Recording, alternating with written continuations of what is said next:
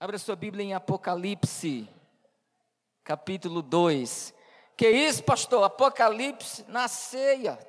Rapaz. Queridos, a partir de hoje nós iremos começar uma série de mensagens às sete igrejas do Apocalipse. E eu coloquei Apocalipse propositadamente, porque poderia colocar as sete igrejas da Ásia, mas como é uma chamada também para irmãos fora da PIB, e outros irmãos, é, enfim, e não cristãos também. Então a gente colocou Apocalipse, que o pessoal já. Que Ásia é essa aí? Tem sete igrejas lá, lá na Ásia que o pastor vai falar de missões.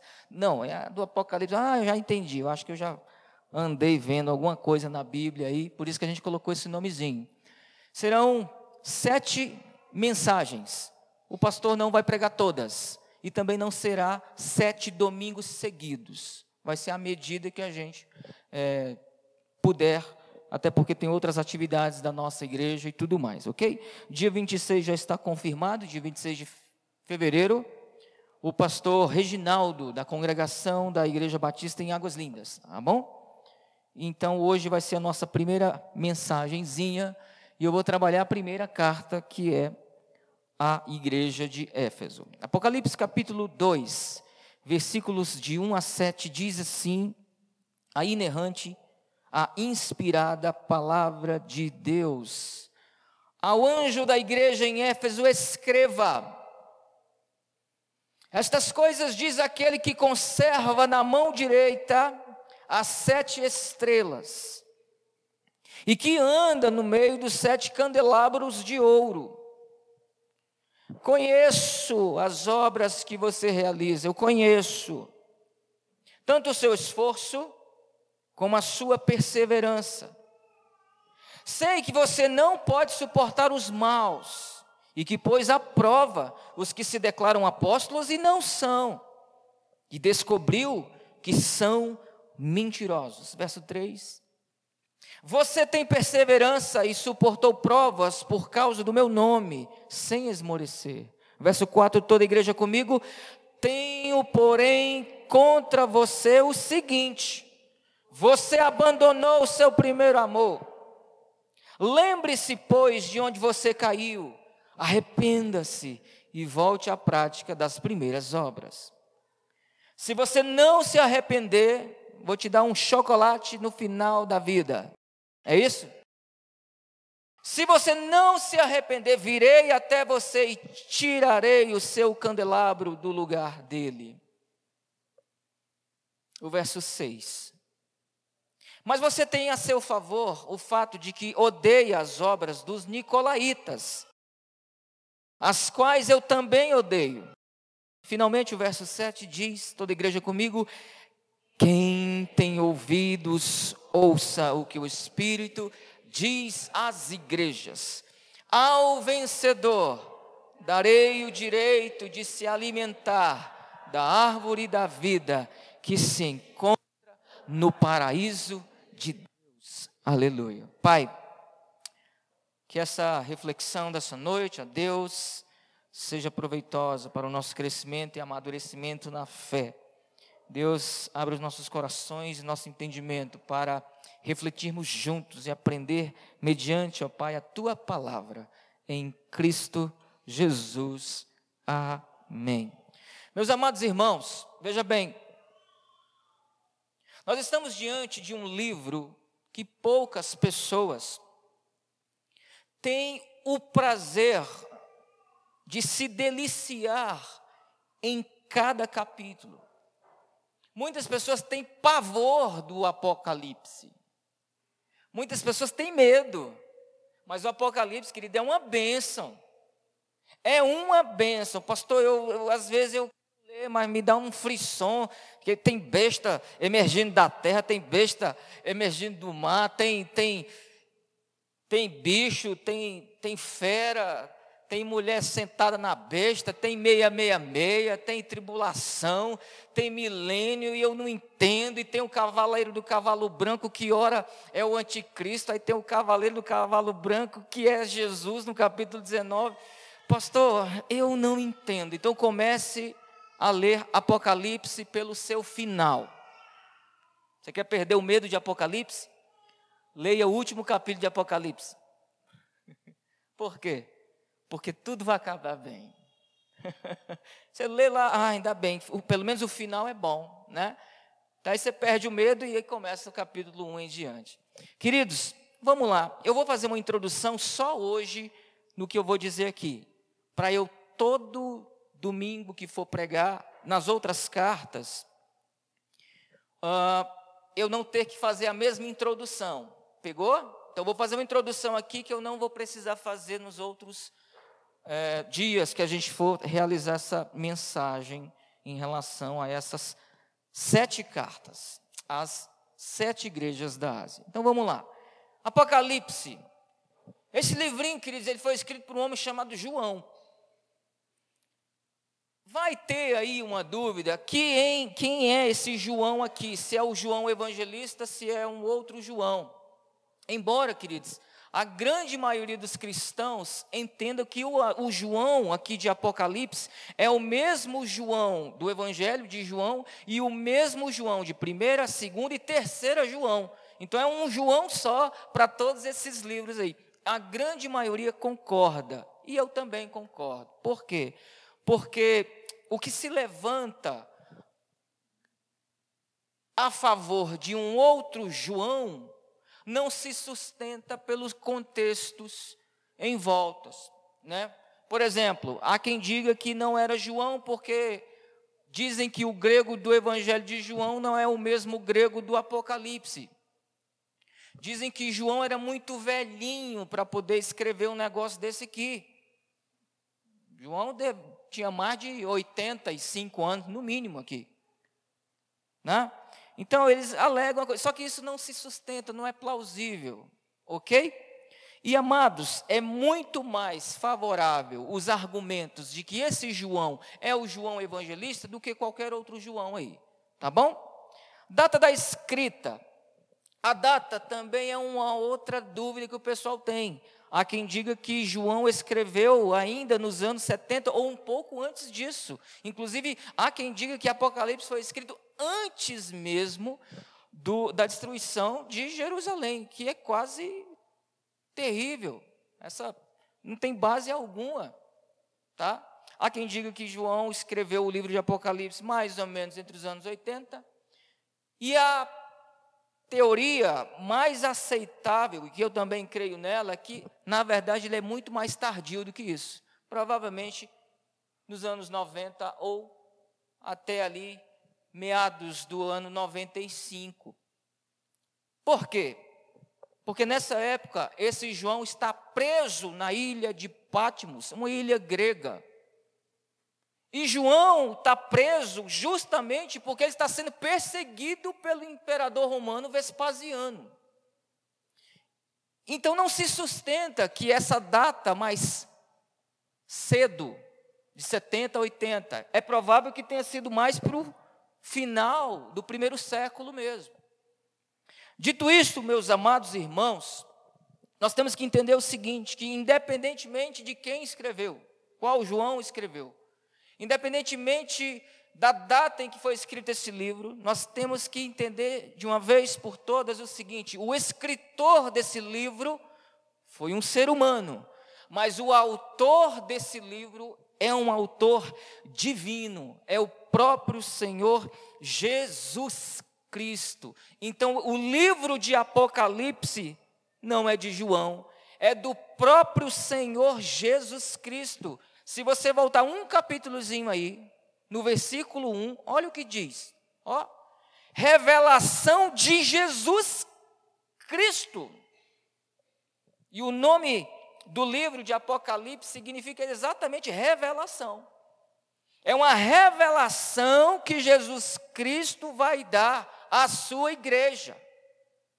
E só para a gente passar desse ponto aqui, olha o que ele diz a seguir: revelação de Jesus Cristo, a qual, revelação, Deus lhe deu. Com que finalidade? para mostrar aos seus servos, a igreja. O livro de Apocalipse é para crentes. As coisas que em breve devem acontecer, nos dias de João, um pouquinho à frente dos dias de João, e tem um detalhe. Queridos, há coisas maravilhosas que estão acontecendo, reveladas em Apocalipse, e há coisas que ainda irão acontecer. Para você ter uma ideia, a importância desse livro, nós temos que estudar isso aqui, e do nosso lado tem que ter um pote de farinha com rapadura e uma garrafa de café, para a gente ter, sabe, vontade de comer Apocalipse também, queridos.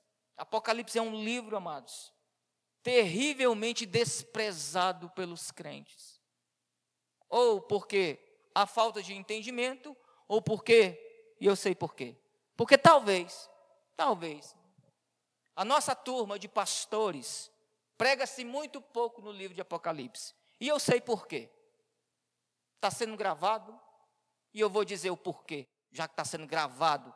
É porque você, pastor, não prega Apocalipse na sua igreja. Provavelmente ou você tem medo de espantar o povo, ou é porque falta de realmente conhecimento e vontade de aprender Apocalipse e ensinar para o povo. Pregue Apocalipse aí na sua igreja, pastorzão. Deus te abençoe, meu querido. Vai na fé que vai dar certo. Meus amados, sabemos o autor, sabemos quem escreveu, sabemos mais ou menos a data, sabemos mais ou menos onde ele estava, mas para quem que Jesus mandou o nosso João escrever esse livro? Tem uma resposta aí. É no verso 4 do capítulo 1. Olha só. João, há sete igrejas. Olha o acraseado aí. Ó. Há sete igrejas, ou seja, essa, esse livro, ele é endereçado a sete igrejas que estão ali na província da Ásia. E essa Ásia, no período aqui apostólico, não é a mesma Ásia que nós conhecemos hoje. Não é a China, a Coreia do Sul, a Coreia, a Coreia do Norte, a, a Indonésia ali, o, o, pessoal da Índia, não. Essa Ásia aqui é o equivalente hoje à Ásia, à, à Turquia, que naquela época era chamada de Ásia Menor. Então tinha ali uma região, e tinha várias e várias igrejas, como por exemplo Colossos, mas ela não está aqui dentro dessas sete igrejas. Existia uma região ali da Turquia, que existiam sete grandes cidades importantíssimas. Nós vamos passar por elas. E nessas cidades existiam igrejas do nosso Senhor Jesus Cristo. E olha só, que a graça e a paz esteja com vocês, da parte daquele que é, que era e que há de vir, da parte dos sete espíritos que estão diante do seu trono. Aí começa Apocalipse aqui, uma série de figuras de linguagem, e aí é, é, onde a gente tem que parar um pouquinho e estudar Apocalipse. Ele não pode ser apenas lido, mas tem que ser estudado. Porque quando você vai ler Apocalipse, ele tem uma série de, de figuras de linguagem. E muitas vezes a gente não sabe o que é literal e o que é a figura de linguagem, o que é simbolismo. Então você tem que ler Apocalipse, compreender todas essas simbologias, e eu já vi uma delas aqui, ó. Apareceu o número 7 aqui pelo menos, pelo menos umas duas vezes. E nessa numerologia bíblica aí nós temos o número 7 muitas vezes, não é? O número da perfeição, o número de Deus. Vamos ver um pouquinho desse aqui. Amém? Dito isso, João as sete igrejas que estão na província da Ásia, a saber, Éfeso, Esmirna, Pérgamo, Tiatira, Sardes, Filadélfia e Laodiceia. Esta, este livro foi escrito à primeira vista para estas igrejas. Depois, este livro deveria ser copiado e repassado aos demais irmãos mundo afora. Afinal de contas, não é uma revelação sobre as igrejas apenas, mas também para toda a história e era cristã. Finalizando essa minha parte introdutória, que eu não vou apresentar mais é, para as outras cartas, é preciso compreender o seguinte também: as sete cartas são também sete períodos da história da igreja. Então, quando você for ler Apocalipse, principalmente nessa parte do capítulo 2 e capítulo 3, você vai percebendo que essas igrejas são literais, tá? Elas existiam mesmo. Tinha crentes ali. Ah, amém? Tinha crentes ali. Mas também, queridos, essa carta é lida na perspectiva de que cada igreja representa um momento da história da igreja. Ou seja, nós podemos estar viven, vivenciando, ok? Certos momentos de bênçãos ou de. Ou ia dizer críticas, posso usar essa expressão agora? Acho que não, vou lá na frente. Crises que as igrejas daquela época estavam passando. Então nós temos que olhar para Apocalipse, entender que essas cartas foram direcionadas a essas igrejas literais, mas ao mesmo tempo olharmos para as nossas vidas, colocarmos em comparação com o que Cristo disse a essas igrejas e tirar um nove fora aí para saber se a gente está encaixado ou não no que Jesus disse a essas igrejas. Amém? Então nós temos alguma coisa a aprender nessa noite, na primeira carta. E aí sim a gente vai começar a nossa reflexãozinha, que ainda tem ceia do Senhor na noite de hoje. Veja bem, quando você for ler capítulo 2 e capítulo 3 de Apocalipse, geralmente Jesus vai fazer cinco cinco abordagens a cada igreja. Como, por exemplo, Jesus, para cada igreja, ele vai se apresentar à igreja. No caso da primeira igreja, a gente vai ver isso aqui. Jesus vai se apresentar a Éfeso, mas ao mesmo tempo ele faz uma apresentação geral, porque é a primeira igreja. Das sete, Éfeso é a primeira igreja. Então Jesus ele faz uma apresentação de si. Quem está falando? Jesus. Que é isso, que é aquilo, que fez isso, que fez aquilo outro. Nós vamos ver isso no texto, e ainda hoje. Depois, Jesus vai para um elogio ou não à igreja, e depende da igreja. Então ele vai elogiar a igreja, caso aquela igreja seja ah, digna de elogios. E nós vamos ver nessa sete que tem uma que não recebe elogio nenhum. Será que estava boa a igreja? Depois do elogio, Jesus vai fazer uma repreensão à igreja, onde ela estava errando. Depois, Jesus dá a solução para o erro daquela igreja. Porque Jesus é assim, ele não só critica, mas ele apresenta a solução. Crítica por crítica a gente ouve de montão. A solução pouco se apresenta. Compreende? Jesus não é assim. Ele critica a igreja, mas ele se apresenta como solução e ele dá solução para a igreja. Depois, finalmente, ele faz uma sentença para quem não se arrepender do erro que estava cometendo, e finalmente, uma promessa para aquela igreja que se arrepender dos seus erros. Dito isto, amados, vamos então ao primeiro aspecto que Jesus fala de si mesmo à igreja de Éfeso, bem como a todas as outras igrejas. Agora sim, capítulo 2, versículo 1, e nós vamos ler de novo. Diz assim: Ao anjo da igreja em Éfeso escreva: Estas coisas diz aquele que conserva na mão direita as sete estrelas que anda e que anda no meio dos sete candelabros de ouro. Isso é a apresentação de Jesus. É como se Jesus estivesse chegando na igreja. Bom dia, Éfeso. Quem és tu? Quem é ele? Ele é aquele que conserva na mão direita as sete estrelas. Eita ferro, apareceu estrela na mão. Como é que é? É por isso que eu não gosto de Apocalipse, pastor. Olha aí, ó, a dificuldade. Como é que alguém segura sete estrelas na mão? E ainda anda no meio do candelabro de ouro. Olha a dificuldade. Calma, vai ser resolvido ainda hoje. Calma aí, devagarzinho. Existem três interpretações para esse anjo aí. Quem é esse anjo aí? Esse anjo é um anjo literal, um anjo com duas asas, cobre os pés, duas voam, com duas cobram o rosto. Como é que é? É um anjo literal.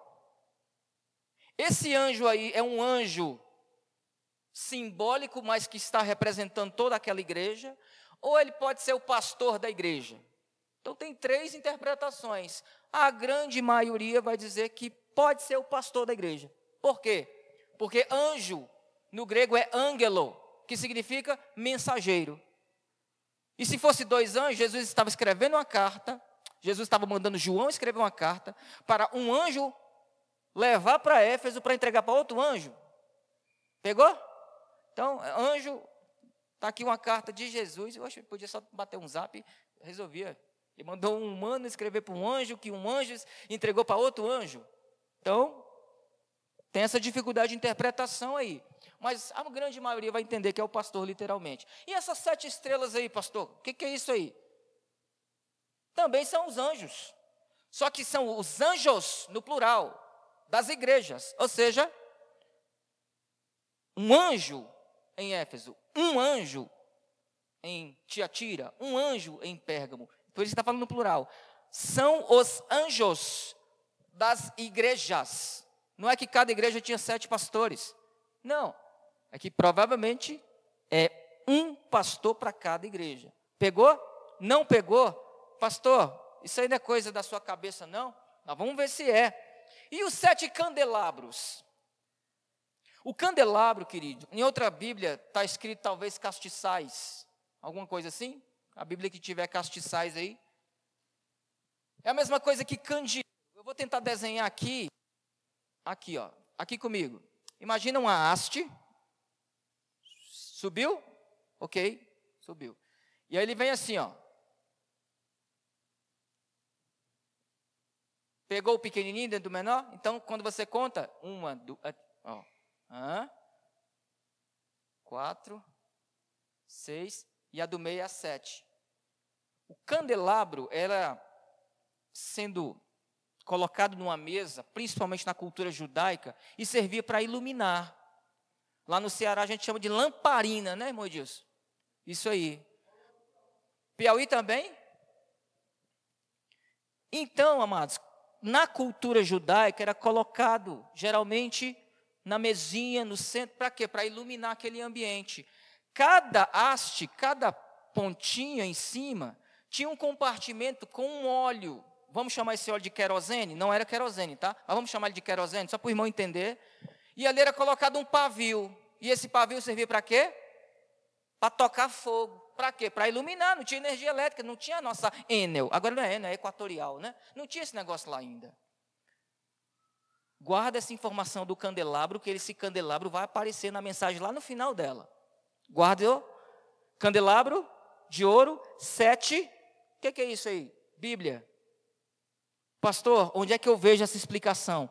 Jesus já deu a explicação para você e você nem percebeu. Aonde, pastor? Capítulo 1 de Apocalipse, versículo 20. Nós vamos saber exatamente a interpretação disso aqui agora. O que, que é isso, irmã Marlene? Intercede pelo seu pastor aí, minha irmã. Olha só.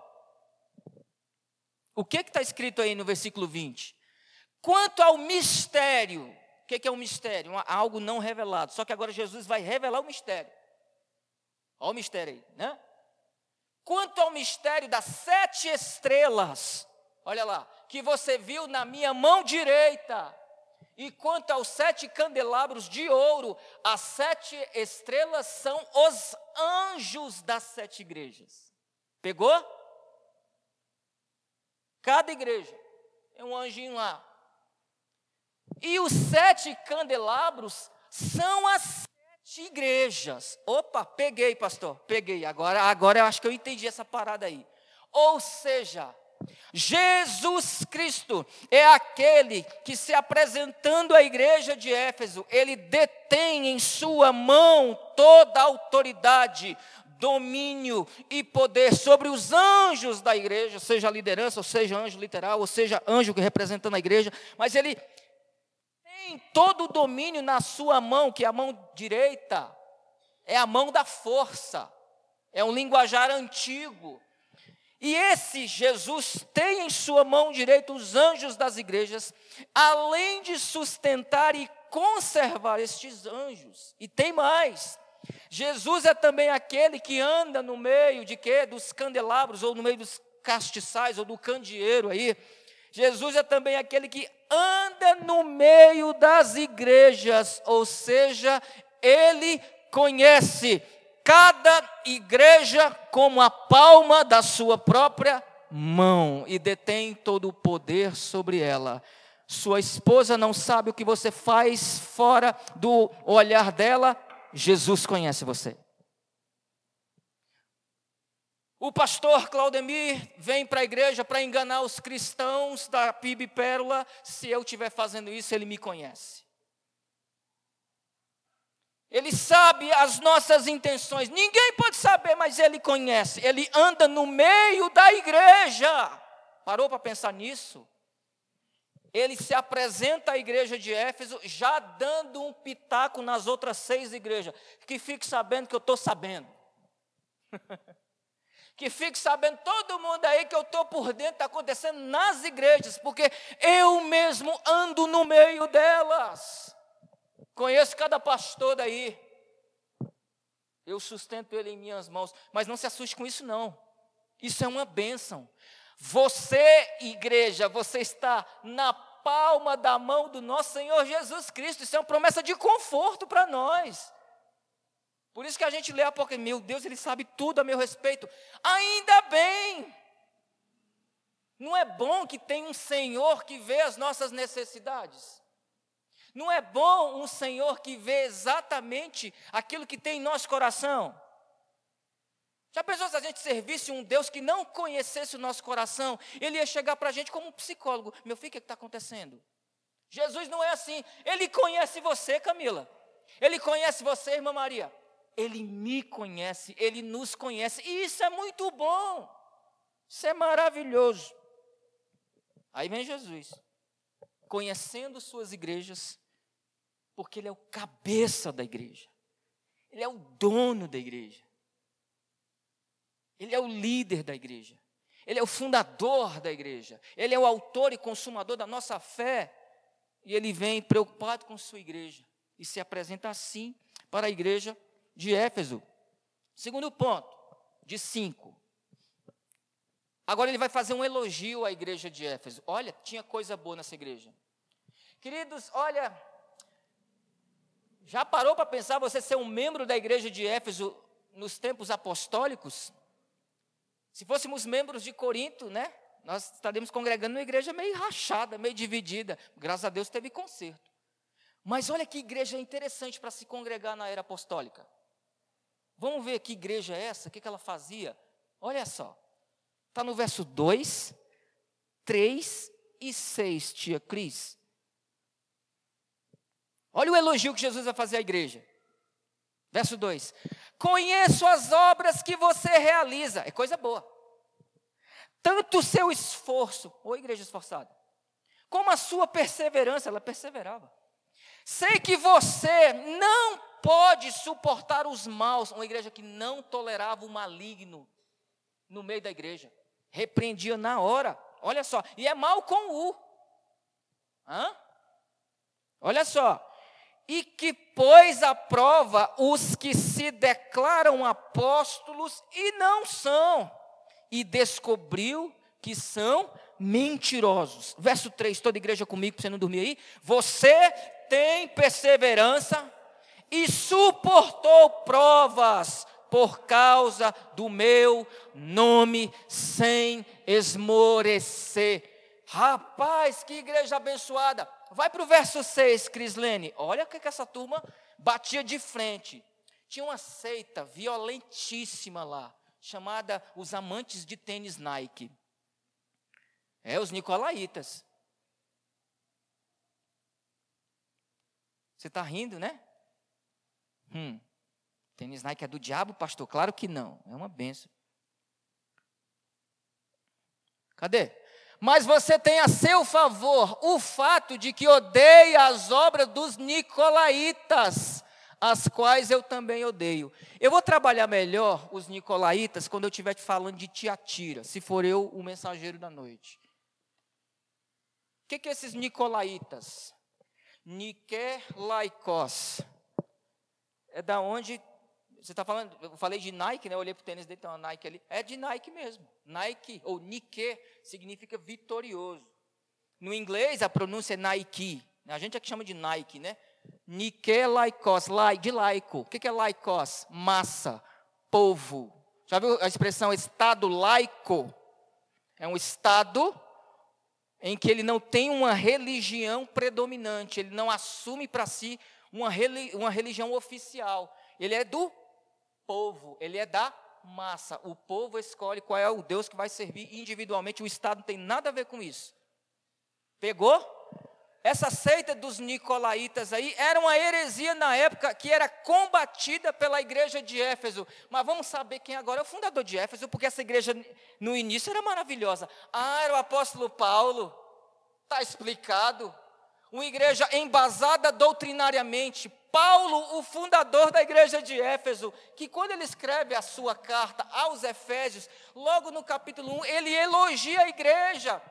A igreja amava Jesus, a igreja amava a palavra, a igreja amava o ministério de Paulo, a igreja era missionária, a igreja era visionária, a igreja cheia do Espírito Santo. Aí Paulo vai para a cadeia.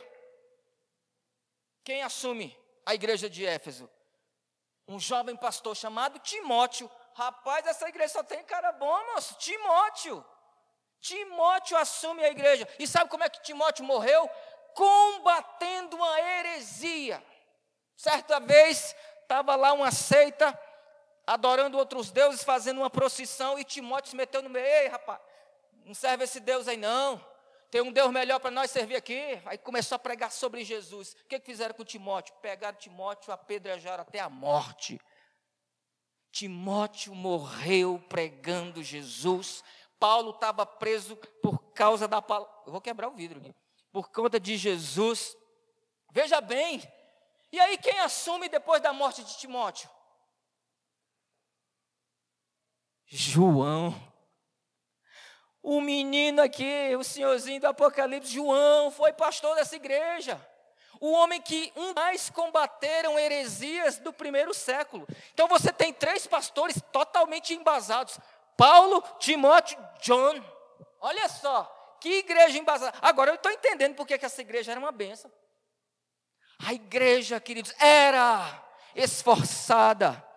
A igreja era perseverante. A igreja era combatente do mal. A igreja era caçadora de falsos apóstolos. A igreja era uma igreja que suportava as provações sem esmorecer na fé. A igreja era fiel a Jesus. A igreja era contra a imoralidade.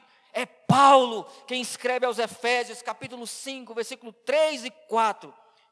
Quanto à imoralidade, isso aí sequer deveria ser mencionado no meio de vocês. É Paulo que escreve o capítulo 5 de Efésios onde ensina o verdadeiro amor de, uma, de um marido para com sua esposa, de de, da submissão da esposa para com o seu marido. É Paulo que escreve, finalzinho do capítulo 5, início do capítulo 6, sobre o comportamento dos filhos dentro da família. É Paulo que escreve o capítulo 6 de Efésios, sobre as armaduras que o crente tem que ter para combater o mal. Mal. Uma igreja que no início ela combatia tudo de ruim, amados que igreja abençoada. Eu queria congregar na igreja dessa. Você é louco, ser pastoreado por Paulo.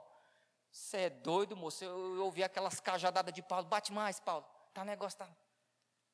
Timóteo, que jovem abençoado. João, o cara que falou com Jesus. João, como é que era Jesus? Como é que era o rosto de Jesus? Ah, ele tinha barba, tinha? Ele tinha um sinal aqui. Né? Como é que era Jesus? O cara andou com Jesus, é o teu pastor. Eita ferro. Que igreja! Eu queria ser membro dessa igreja nos primeiros 30 anos. Porque 30 anos depois, a igreja está desviada. Como assim, pastor? Eu não sei, querido. Não sei o que aconteceu. Jesus vai falar mais ou menos o que aconteceu, mas a gente não sabe em que período aconteceu esse desvio. Como assim? Ele está elogiando. Só que está falando das obras do passado no presente, 30 anos depois, levando em consideração que Apocalipse foi escrito 30 anos depois da fundação de Éfeso. O que é que acontece? Jesus vai fazer uma repreensão, capítulo 4. Há um calor terrível, né? Capítulo 4. Oh, quando eu disse capítulo, você deve ter entendido versículo. Hã? Versículo 4. Jesus agora vai dar uma dura na igreja. Leiam comigo. Tenho, porém, contra ti. Você abandonou o seu primeiro amor. Misericórdia. A igreja está desviada. Literalmente é isso que Jesus está falando. Ó, oh, você era assim, você era assado, você fazia isso, você. Eu tenho algo contra você. Você está desviada dos meus caminhos. Você me abandonou. Você abandonou primeiro o amor. E aí, só uma curiosidade para você evitar certas expressões. Quando nós nos convertemos, as pessoas diziam assim: Ah, Fulano está vivendo o primeiro amor. Quem ouviu essa expressão? Para quem que era direcionada essa expressão? Para novos convertidos, não é? Não, fulano está vivendo o primeiro amor. Amados, o primeiro amor não é para novos convertidos, é para quem? Para todos nós, todo santo dia, independentemente de quantos anos você está na igreja, você deve estar vivendo ainda esse primeiro amor, porque que amor é esse? É o amor de Cristo. Vamos ver se é isso mesmo. Você abandonou o seu primeiro amor, Éfeso. Ou seja, os feitos de Éfeso ficaram no passado. Ela começou bem, mas estava muito mal. Éfeso era uma igreja que não suportava o mal, não tolerava heresia no púlpito. Agora eles, não, releva o bichinho, não deixa aí, vai cometendo uns pecadinhos aí, a gente vai botando para debaixo do tapete. Era uma igreja, queridos, que quando ouvia heresias se incomodava. Agora Éfeso não, já está praticando heresias. Era uma igreja que não suportava o mal, não suportava a falsa doutrina, não esmorecia na fé, suportava as provações. Era uma igreja fiel a Jesus. Agora, esta igreja estava desviada de Jesus, longe do amor de Jesus. E aí, nós precisamos olhar direitinho para a PIB Pérola, para a minha vida, cada um olhar para dentro de si, fazer um olhar introspectivo e repensar sobre si mesmo. E amados, a igreja que abandona a sã doutrina, abandonou a Jesus. A igreja que abandona a fé em Jesus perdeu o amor por Jesus. A igreja que deixa de ser perseverante abandonou o primeiro amor, que era Jesus. Portanto, meus irmãos, não basta começar bem, tem que terminar bem. Éfeso começou voando. Éfeso começou cheio do Espírito Santo. Agora é Jesus quem vem corrigir a igreja, porque essa igreja abandonou Jesus. Você reparou na expressãozinha abandonar Jesus, seu primeiro amor? Foi Jesus que abandonou a igreja ou foi a igreja que abandonou Jesus? A igreja abandonou o seu primeiro amor. Triste, muito triste. Uma igreja que perde o amor por Jesus Cristo deixa de fazer as primeiras obras. Que obras são essas? As obras de suportar o mal, as obras de, de, de, de ir contra as obras do, dos nicolaítas, as obras, o mal. Quais obras eram essas? As do passado. Jesus agora vai dar uma solução para a igreja. Terceiro ponto. Jesus critica a igreja. E agora ele se apresenta como a própria solução para a igreja. Ele diz assim no versículo 5, irmã Crislene, somente na parte A. Olha só. o Senhor da igreja não jogou a igreja no lixo. O Senhor da igreja não desistiu da sua própria igreja. Ele disse o seguinte: toda a igreja comigo, um, dois, três. Lembre-se, pois, de onde você caiu, arrependa-se e volte às prática, à prática das primeiras obras. Quais obras? Queridos, quando Jesus repreendeu a igreja de Éfeso, ele não mandou a igreja fazer outra coisa que não fosse se arrepender. Jesus não chegou fazendo um banquete, Jesus não chegou fazendo uma conferência, Jesus não chegou fazendo um culto especial, Jesus chegou mandando a igreja se arrepender. Quando a igreja está em pecado, só tem um caminho para ela, é arrependimento. Quando você e eu estivermos em pecado, só existe caminho para nós: arrependimento, queridos. Não tem outro. É arrependimento, é isso que Jesus está falando aí. Jesus apresentou a solução para Éfeso, mandando a igreja se consertar. Olha lá, arrependa-se. Jesus mandou a igreja de Éfeso voltar às primeiras obras. Olha lá, quais obras? As obras dos versos 2 e 3 que nós já lemos. E olha que coisa interessante. Olha o que ele diz lá. É, a Bíblia é linda, né? Olha só. Palavra por palavra, tudo se encaixa. Lembre-se, pois, de onde você caiu. O Éfeso, olha o patamar que você estava. Olha onde é que você estava, Éfeso. Você orava, você clamava, vocês jejuavam, vocês lutavam, vocês é, é, repreendiam o mal, vocês não aceitavam a, a, uma falsa doutrina no meio de vocês, vocês na verdade se amavam, a, vocês é, eram uma igreja correta, grande, chamativa, atrativa, convidativa. Todo mundo que passava por, por Éfeso queria ficar por conta do amor que a igreja sentia por Jesus. Olha onde você caiu. É de onde? De onde? Se eu cair para cá, de onde eu caí? Daqui. Se eu subir nessa mesa de vidro, que eu vou fazer isso agora, né? Vou dar prejuízo à igreja. Eu cairia de cima da igreja. Olha Jesus, de cima da igreja. de cima da mesa. Jesus está dizendo: Olha de onde você caiu. Você estava aqui, Éfeso. Você caiu. Pum! E o tombo foi grande. O tombo foi gigante, meus amados.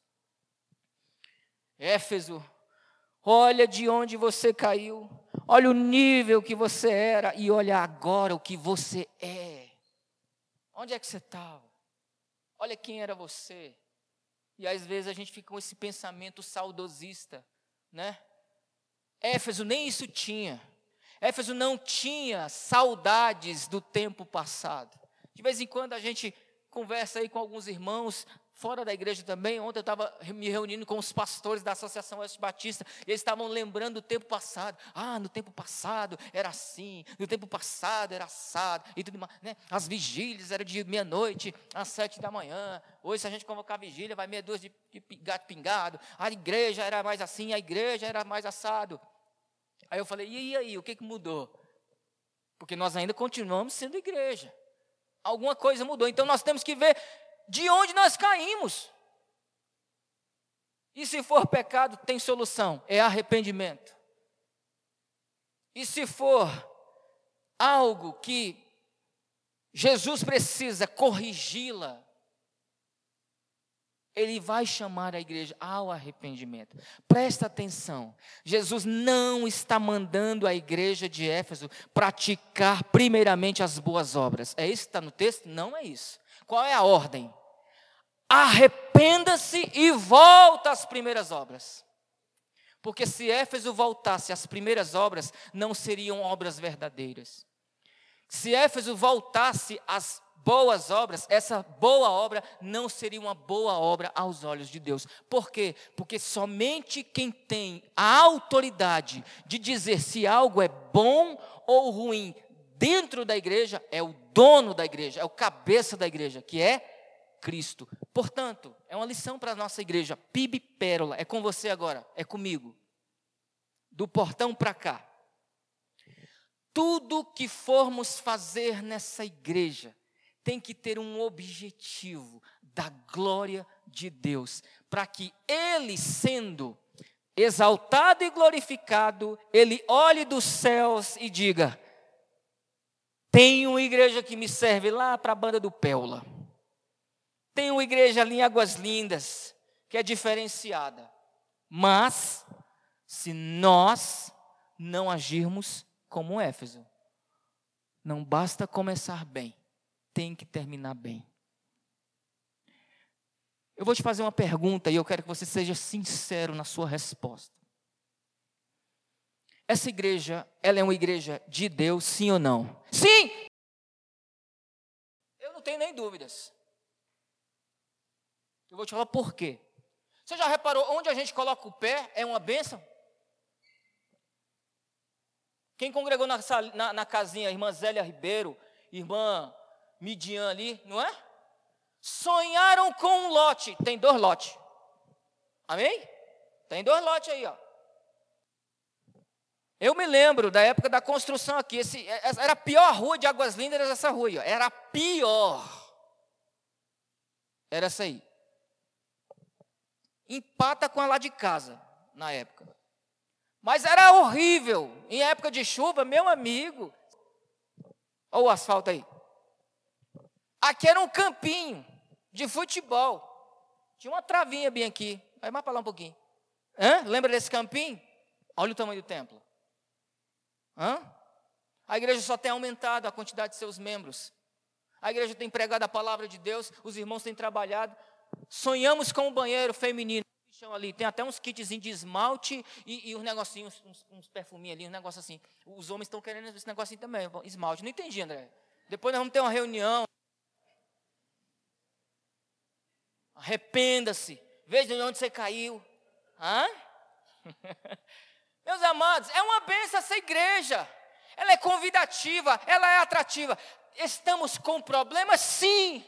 Nós estamos cheios de problemas estruturais, emocionais, espirituais. Estamos cheios de problemas sim, mas eu te garanto, amados, se nós entendermos de uma vez por todas o lugar que nós devemos estar, que é no centro da vontade de Deus, eu garanto para você que essa igreja vai continuar avançando e o mundo vai conhecer um dia que quando Cristo arrebatar sua igreja, ele vai, menino, olha só, é a irmãzinha congregada na péola. Tanto me chamou, eu não fui. Fiquei, né?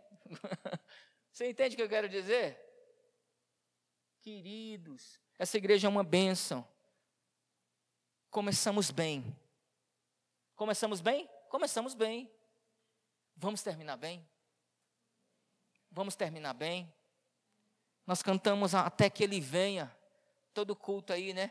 Até que ele venha. Então, até que ele venha, sejamos uma bênção em Cristo Jesus. Eu preciso concluir esse sermão, senão a gente não ceia hoje, só amanhã. Vamos lá? Jesus não fez uma festa para a igreja de Éfeso, não convidou o pregador de fora. Ele se apresentou, ei, arrependa-se. Depois, depois, depois vocês pensam na festinha. Arrependa-se. Arrependa-se. Vivemos numa época em que parece que é proibido pregar o arrependimento nas igrejas. Ninguém gosta de ser repreendido pela mensagem, mas foi exatamente isso que Jesus fez. Ele não destruiu a igreja de imediato, mas também não passou a mão confortando a igreja em seus pecados. Por amor à igreja, ele disse: arrependa-se. Pastor, estou errado. Eu pequei contra Deus, eu pequei contra o meu irmão, minha família, minha esposa, meu marido, seja lá o que foi. Aconteceu um negócio aqui, pastor. Qual é a solução? Arrependimento genuíno e nunca mais volte à prática dessa obra terrível. É arrependimento, queridos. O nosso Deus é um Deus misericordioso. Em último, é, em penúltimo lugar, Jesus vai dar uma sentença para a igreja. Verso 5, a parte B. Pode deixar, está aqui. Ó. Se você não se arrepender, vou comprar uma caixa de bombom garoto nas Americanas antes dela fechar. Misericórdia, pode fechar aquela loja não, né, gente? E onde vai comprar os Kit Kat aonde? Se você não se arrepender, virei até você e tirarei o seu candelabro. Olha o candelabro aparecendo aí. Falar dele aí, ó. Meu amado, isso aqui é uma das coisas mais sérias da Bíblia. Preste atenção. Gente, sabe o que é isso aqui? Vamos ler com calma novamente. Lê aí, você sozinho. O que você entende? Se você não se arrepender, o que vai acontecer? Eu estou falando de Éfeso, não estou falando de você não, estou falando de Éfeso. Já já eu toco na igreja Pibi Pérola. Veja bem, o Éfeso, se você não se arrepender, minha filha, virei até você. Eu vou aí, pessoalmente, e tirarei o seu candelabro do lugar dele. Se lembra do exemplo que eu dei do candelabro? Sete hastes é a tal da minorá para os judeus. Ele vai tirar a luz do candelabro. O que que eram os candelabros? Apocalipse 1:20, as igrejas. Se a igreja de Éfeso não se arrependesse, Jesus iria apagar a igreja. Jesus tiraria a luz da própria igreja. Você sabe o que é? O que é tirar a luz da própria igreja? É Jesus se retirar da igreja. A igreja havia abandonado Jesus. Jesus vai atrás da igreja. Não, essa igreja é minha. Eu comprei com meu sangue. Arrependa-se. Se você não se arrepender, aí sim eu vou aí pessoalmente vou tirar minha luz da igreja. Uma igreja que não tem Jesus não é igreja. Meu amado, isso é muito sério. Como eu adoraria ser levado a pregar em certas igrejas meu sonho, você sabia disso? Nem que eu morra lá. Cadê Fabiana? Você vai comigo? Oi? Dá um amém aí.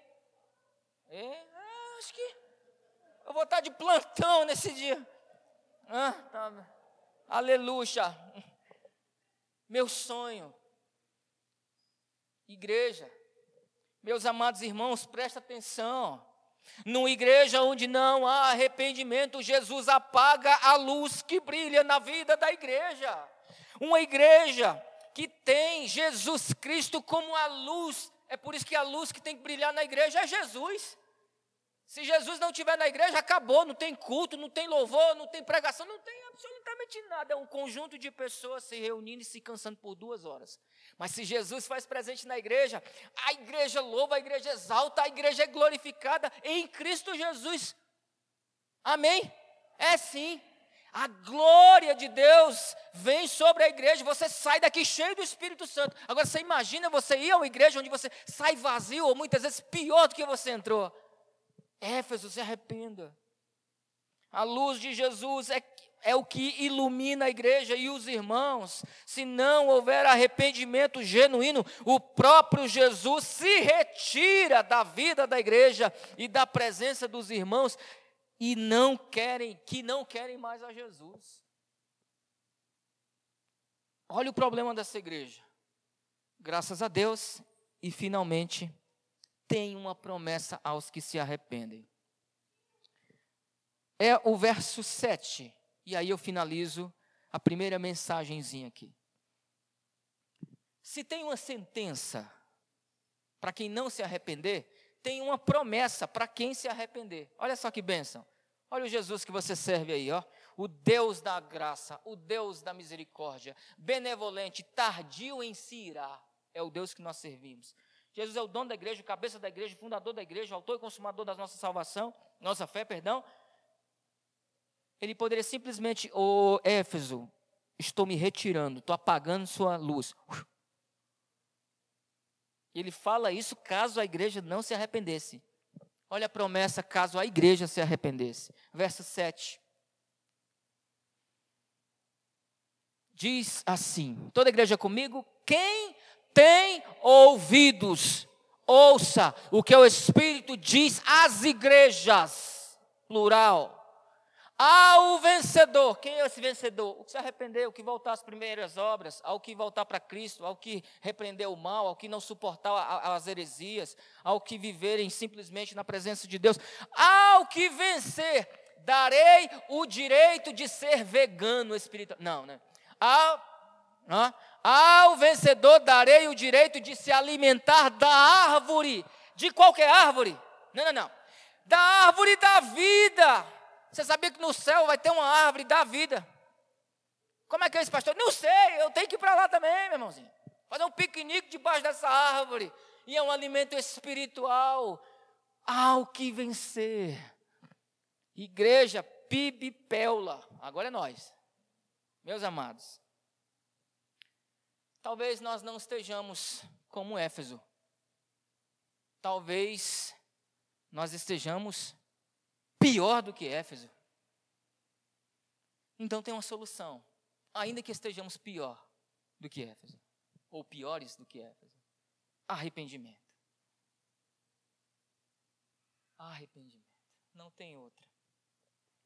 Nós precisamos, queridos, como igreja, refletir e pensar que tipo de crente somos na face dessa terra.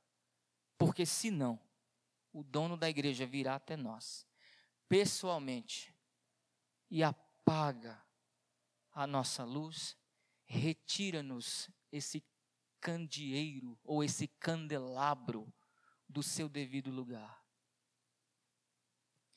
Faça uma pergunta daí mesmo, pastor, como é que está Éfeso hoje? Me pergunte, pastor, como é que tá? com essa vozinha aqui. pergunte, pastor, cadê a igreja de Éfeso? Vai, um, dois, três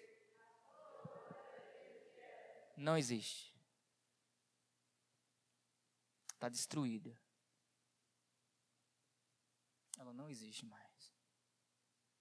Ruínas. Terrível. Amados, é sério ou não é sério? Rumine essa mensagem a semana inteira. E se tiver pecado na minha vida, e tem, porque, né, a gente peca mesmo. Senhor, não deixa esse essa chama se apagar não. Coloca temor no meu coração para que eu não cometa mais aquilo. Eu quero, eu quero me voltar para para que o Senhor não apague a luz do Senhor na minha vida. Tem jeito para as nossas vidas. É como dizem aquele ditado, né? Enquanto a vida há esperança. Você está vivo? Há esperança. O nosso Senhor Jesus Cristo, ele vem sobre a sua igreja. E hoje ele não, eu não entendo essa mensagem como uma repreensão, não, tá? Você pegou que não é uma repreensão, mas é um sinal de alerta. É o sinalzinho amarelo para a nossa igreja. Nós também no meio. Ou a gente cai de vez, ou a gente se arrepende e volta ao primeiro amor.